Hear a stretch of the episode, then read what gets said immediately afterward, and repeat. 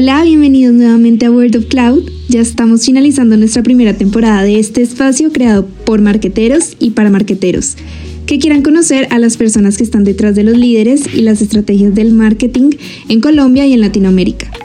En nuestro cuarto capítulo tuvimos la oportunidad de conocer a una de las comunicadoras sociales más importantes de Colombia. Se trata de Luisa Lindo, AVP Global Communication Manager de PepsiCo, quien estará hablando con nuestro director ejecutivo, Esteban Albarán, sobre su pasión por ayudar a transformar a Colombia a través de su trabajo enfocado en responsabilidad social, estará hablando sobre su vida personal y sobre cómo ve la industria del marketing. Les habla una vez más María Paula Corredor. Entonces, Luisa, ¿cómo estás? Bueno, qué rico vernos otra vez, conectar en este espacio. Muchas gracias por la invitación. Por supuesto, tú eres una líder de las comunicaciones y del marketing en Latinoamérica. Tenías que estar acá, por supuesto. Qué bueno, muchas gracias. Bueno, Luisa, arranquemos entendiendo de dónde viene una vieja tan tesa como tú. ¿Ah? bueno, gracias por, por ese calificativo. Me hace sentir muy honrada. Em, y como dices, pues creo que es contarte ese camino que me ha llevado hasta donde estoy hoy. Em, yo crecí en un ambiente en donde vi siempre a mis padres cómo daban todo por ayudar a los demás.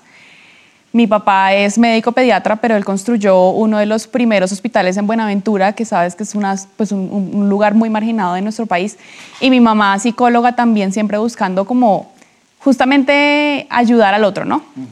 Y eso sembró en mí como ese interés en, en, buscar y en promover y en siempre estar pues pensando en, cómo traer soluciones para mejorar nuestro país de alguna manera. Sabemos que hay muchas cosas por trabajar, pero como jóvenes tenemos también esa responsabilidad.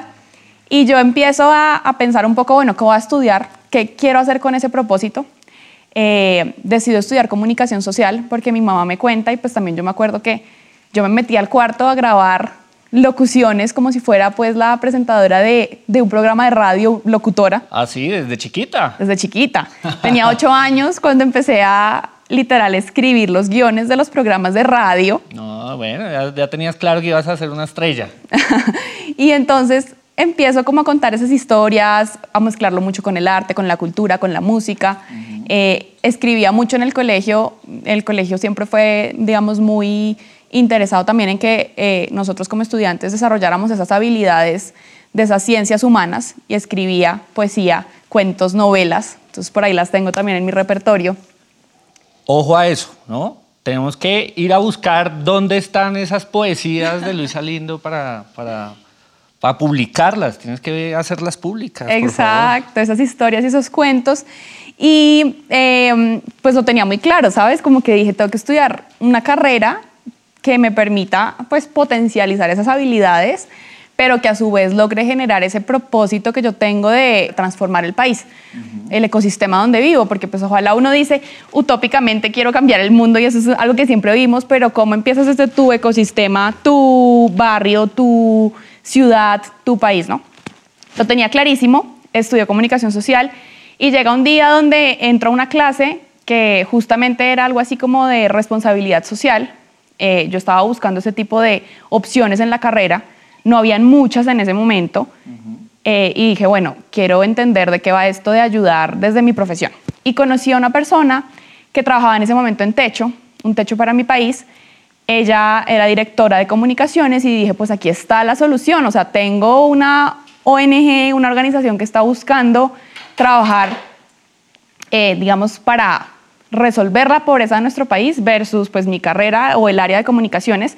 Y así es que llego a trabajar en Techo como voluntaria. Eh, participé obviamente de las jornadas de construcción, de catastro, de colecta. Sin embargo, estaba liderando un equipo de 10 voluntarios en el área de comunicaciones. Okay. Y entendí pues de qué iba eso y me encantó. Desde ese instante, como te digo, ha sido pues mi pasión, mi propósito. Y ya después de un tiempo, casi dos años después, digo, bueno, ya tengo que buscar mi práctica profesional, empezar ya como en ese camino eh, pues de la carrera también unido a lo que ya venía haciendo. Uh -huh. Y me encuentro con PepsiCo, una multinacional pues también que me dejó súper atónita en ese momento, muy grande, opera en 200 países alrededor del mundo. Y lo más lindo es que tenía también esa visión muy clara de cómo aportar y cómo eh, solucionar algunas problemáticas de las comunidades donde opera. Dije, ese desempeño con propósito de ese momento que hoy es ganando con propósito, pues tiene mucho poder para mí. Y dije, esta es la organización donde yo quiero estar y empecé el proceso y dije, me lo voy a ganar y me lo tengo que ganar. Y bueno, aquí estoy siete años después. Súper, ya son siete años en PepsiCo. Casi siete ahorita en junio. Wow. Imagínate, ahí he empezado, eh, pues tuve, mejor dicho, empecé y, y, empecé a tener una carrera muy bonita en comunicaciones, en asuntos corporativos. Y bueno, eso creo que lo que como tú me decías al principio, que te lleva a donde estás, mucha determinación, pasión, propósito de querer llegar allí y de ir haciendo como paso a paso justamente ese camino para, para lograrlo. Bueno, Luisa, y, desde esa convicción eh, pues tan, tan, tan linda que encontraste siendo joven, eh, ¿cómo ves que se hizo realidad esa idea de que la comunicación puede transformar eh, el entorno ¿no? y, generar cambios, digamos, sociales hacia, hacia, hacia todos los que nos rodean. Sí, pues primero me gustaría como hablarte de esas cualidades, creo yo, que tenemos como comunicadores. Eh, para mí es una fortuna y es un honor y es una dicha ser comunicadora. Amo mi universidad, la Universidad Javeriana. Eh, y digo, parto de ahí porque creo que tenemos unas cualidades muy diferenciales y específicas, como la empatía, ¿sí? Como el poder realmente entender el entorno del otro para poder comunicar una historia, pero también para poder transformar, el poder capturar esas cosas que de pronto otra gente no ve. Entonces creo que hay que ser muy empáticos, por un lado. Por otro lado, muy abiertos a perspectivas diferentes, porque también muchas veces estamos acostumbrados a encasillarnos y eso me lleva a decirte, también tenemos que ser muy creativos, porque al final eh, estamos contando historias y nuestros públicos no son los mismos y nuestras audiencias o el que está contando la historia o el que está detrás puede ser muy distinto al otro, ¿no? Entonces, creativos, recursivos en la manera en cómo estamos cambiando los formatos, porque también estamos acostumbrados a ver siempre los mismos. Me pasa mucho hoy que manejando, por ejemplo, comunicaciones internas, digo, cómo llegarle a nuestros empleados de una manera que no sea el mailing, eh, lo tradicional, cómo salirnos un poco de la caja para persuadir, para conectar. Entonces creo que esas, esas habilidades de empatía, de persuasión, de conexión, esas habilidades que te hacen como realmente sensible a la realidad, te permiten justamente empezar a transformar, empezar a conectar desde lo que está detrás, desde, desde lo que está dentro. De acuerdo. Y llego a PepsiCo, como te decía, eh, a entender que había un montón de programas en la fundación. Tuve, de hecho, también la oportunidad de ser directora de la fundación en algún momento de mi carrera y de ver que a través de esas historias que contamos podemos movilizar al otro y mostrarle que hay otras realidades que muchas veces tampoco conocemos. Por ejemplo, una agricultora que está literalmente sembrando la papa para papas margarita o de todito, ¿sí? ¿Cómo llegas a conocerla? ¿Cómo vas hasta allá? Te sientas con ella, la escuchas y empiezas a crear una historia detrás para que la puedas visibilizar. Entonces yo creo que visibilizando puedes generar cambio de, pensamiento, eh, por un lado, y por otro lado, cuando ya tienes ese cambio de pensamiento en el otro, decir, oiga, yo no sabía que esto pasaba, ¿cómo puedo yo aportar desde ahí? De acuerdo.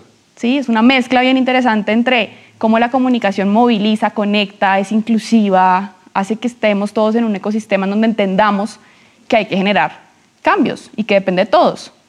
Bueno, y como, pues claramente tienes un punto de referencia muy, muy especial que es PepsiCo, eh, pero ¿cómo sientes que hoy en día, entrando a pensar un poco más en la industria, eh, estas empresas de enormes tamaños como, como, como, la que trabajas, pues tienen esa responsabilidad también de, ir a transformar? O sea, ¿qué, ¿qué, qué rol y qué misión tienen que tener frente a la sociedad? Bueno, ¿cómo lo está haciendo la industria hoy? Y como dices, te lo puedo dar desde la perspectiva de donde trabajo, pero también de lo que he visto y de cómo viene evolucionando. Creo que después de la pandemia pues nos dejó una enseñanza muy grande a todos los comunicadores, a las personas que hacemos marketing, que somos creativos, que contamos historias, y es de decirnos si se puede, vea que la pandemia llegó como una excusa para reafirmar que lo estábamos haciendo bien, pero que todavía hay muchos desafíos por por solucionar, ¿no? por contar, por generar más conciencia y trabajar en muchas más em, perspectivas de marcas con propósito, por ejemplo. ¿no? Lo que te decía ahorita, o sea, creo que visibilizar lo que hay detrás de un paquete de papas margarita hace que el consumidor se conecte de otra manera. No es netamente lo transaccional, te estoy vendiendo un producto para que lo compres y sientas diversión, que es lo que nosotros buscamos, pero además de eso te estoy contando una historia que tiene nuestro país. Entonces es como las multinacionales cada vez más seguimos mostrando que si bien somos unas compañías muy grandes, globales, cómo las aterrizamos como agentes de cambio locales, cómo nos unimos con otros sectores, con otras industrias, con el sector público, con la academia, para generar aún, digamos, ese, que ese ecosistema siga creciendo y que el cambio siga siendo aún más potente. Porque si hacemos cada uno acciones desde nuestra compañía por separado, pensando en que vamos a ganar y que la competencia no se nos va a meter por el lado, pues creo que no es la solución. Creo que como industria debemos es pensar en cómo amplificamos las soluciones para, para traer, eh, digamos, diferentes alternativas hacia las problemáticas que tenemos, ¿no? Eh, y es como las organizaciones desde ese punto de vista empiezan a visibilizar lo que hacen, pero también a el famoso walk the talk, ¿no? Ser coherente con lo que haces, eh, con lo que dices, que tenga ese balance y que sea realmente transparente para que conecte con tu audiencia, pero también para que se empiecen a visibilizar todos los, como te decía, ese walk the talk es realmente mostrar que si tu compañía tiene y está operando bajo los límites planetarios permitidos y apoyando igual de todas formas a una solución contra los problemas climáticos, que está dándole un trabajo justo a sus colaboradores, respetando los derechos humanos, la diversidad, la inclusión, la equidad, eh, y que está teniendo toda una cadena de valor sostenible, eh, eso va a permitir que pues al final sí se genere un cambio, ¿verdad? Y que, y que, y que justamente esa comunicación, ese marketing que hacemos sea mucho más persuasivo y mucho más real. De acuerdo. Pues bueno, ahí la importancia obviamente del compromiso por el desarrollo, ¿no? Esto es, esto es un compromiso colectivo que tenemos como, como todos seres humanos, ¿no? Bueno, hablemos ahora un poquito de tu visión frente a lo que es hoy en día la industria de comunicaciones y de marketing. Digamos que nosotros como principales, eh, eh, eh, o más bien como, como actores que estamos ahí al frente de, las comunicaciones y el marketing de las empresas, de las marcas en las que trabajamos. Eh, también podemos ser muy críticos, ¿no? En qué está pasando, qué sientes que, que, se está dando, digamos, en, en, ese panorama general de nuestra industria. Eh, ¿Sientes que vamos por buen camino o sientes que tenemos que ajustarnos en ciertas cosas? Siento que vamos por buen camino y te digo, desde mi experiencia cuando yo ingresé a este mundo, las historias eran mucho más transaccionales, como te decía hace un momento, y era compra y venta, compra y venta, competencia. Todavía obviamente estamos en una dinámica de mercado muy competitiva, no te voy a negar que no, pero siento que hemos evolucionado en contar las historias de otra manera. Yo también soy consumidora, a pesar de que trabajé en una compañía de, pues, de consumo masivo, pero yo también soy muy crítica cuando voy a comprar un producto, porque digo, qué hay detrás, eh, realmente estoy educada para consumirlo de la mejor manera y me está educando de esa manera la empresa para poder hacerlo, cómo puedo reciclar esto que, me voy, a, que voy a consumir. Y en esa crítica que uno mismo como, como consumidor se hace, la empresa debe estar al lado como para apoyar justamente dando esas pautas y esas guías de comunicación para que nosotros como consumidores tomemos las mejores decisiones. Entonces, Siento que sí ha habido un avance realmente, pero de nuevo tenemos que seguir generando conexiones mucho más genuinas con nuestro consumidor, mucho más reales, mucho más auténticas. Y también proveerle la facilidad al consumidor, ¿no? Porque estamos en tantos canales que yo a veces también digo, bueno, me llega por aquí, por allá, y no sé a veces por dónde o cuál es la mejor manera de hacerlo. La digitalización cada vez es más acelerada, entonces también como responsables de comunicaciones y de marketing, cómo hacemos que el consumidor tenga la facilidad de justamente adquirir el servicio del producto que quiere, siendo consciente, ayudándole a que entienda cómo es esa conciencia y al final ya pues dándole una solución a lo que está buscando. Pero creo que la inmediatez, el buscar esa, como te digo, conexión más cercana de incluso darle las pautas o las herramientas de esto es lo que debe hacer después de consumir su producto, esto es lo que debe tener en cuenta cuando lo va a consumir. Es una comunicación mucho más directa, pero también mucho más disruptiva y diferente a la que estamos acostumbrados, creo yo. De acuerdo. Y ahí es donde, donde siento que se conectan las marcas conversacionales, ¿no? Exacto y es eh, eh, ese rol de cómo le contamos la historia y cómo, cómo, hacemos que participe también dentro de la historia el consumidor.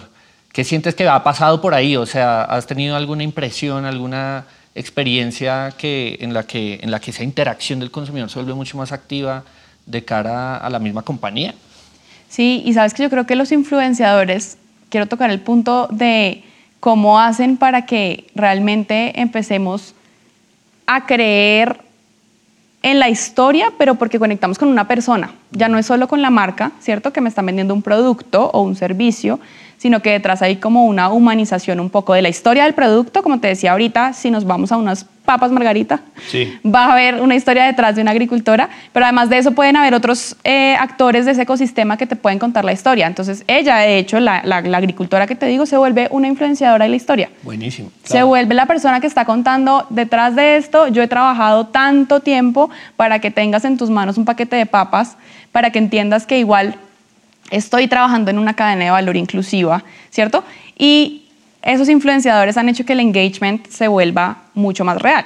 Entonces creo que sí ha habido un avance muy grande con todo este ecosistema de los influenciadores, eh, de mostrarnos otra cara de la moneda que antes no, no existía y demostrarnos también cómo esa omnicanalidad cuando compramos un producto puede ser, como te decía ahorita, mucho más sencilla cuando estamos eh, a puertas de adquirir eh, algo que estamos buscando, ¿no? De acuerdo. Bueno, pues es que nosotros en Cloud tenemos una teoría ahí que, a la que le hacemos mucho sentido y es básicamente que los, justamente los líderes de opinión, los influencers, los creadores de contenido, son puertas de entrada a las comunidades, ¿no? Son como esa persona que te presenta en las fiestas. Total. Y muchas veces como compañías necesitamos de, de, este actor que nos, que nos presenta, que nos pone, que nos, que nos conecta, que hay afinidad para conectar justamente las historias y hacerlo pues, de una, desde una perspectiva mucho más interesante. ¿no?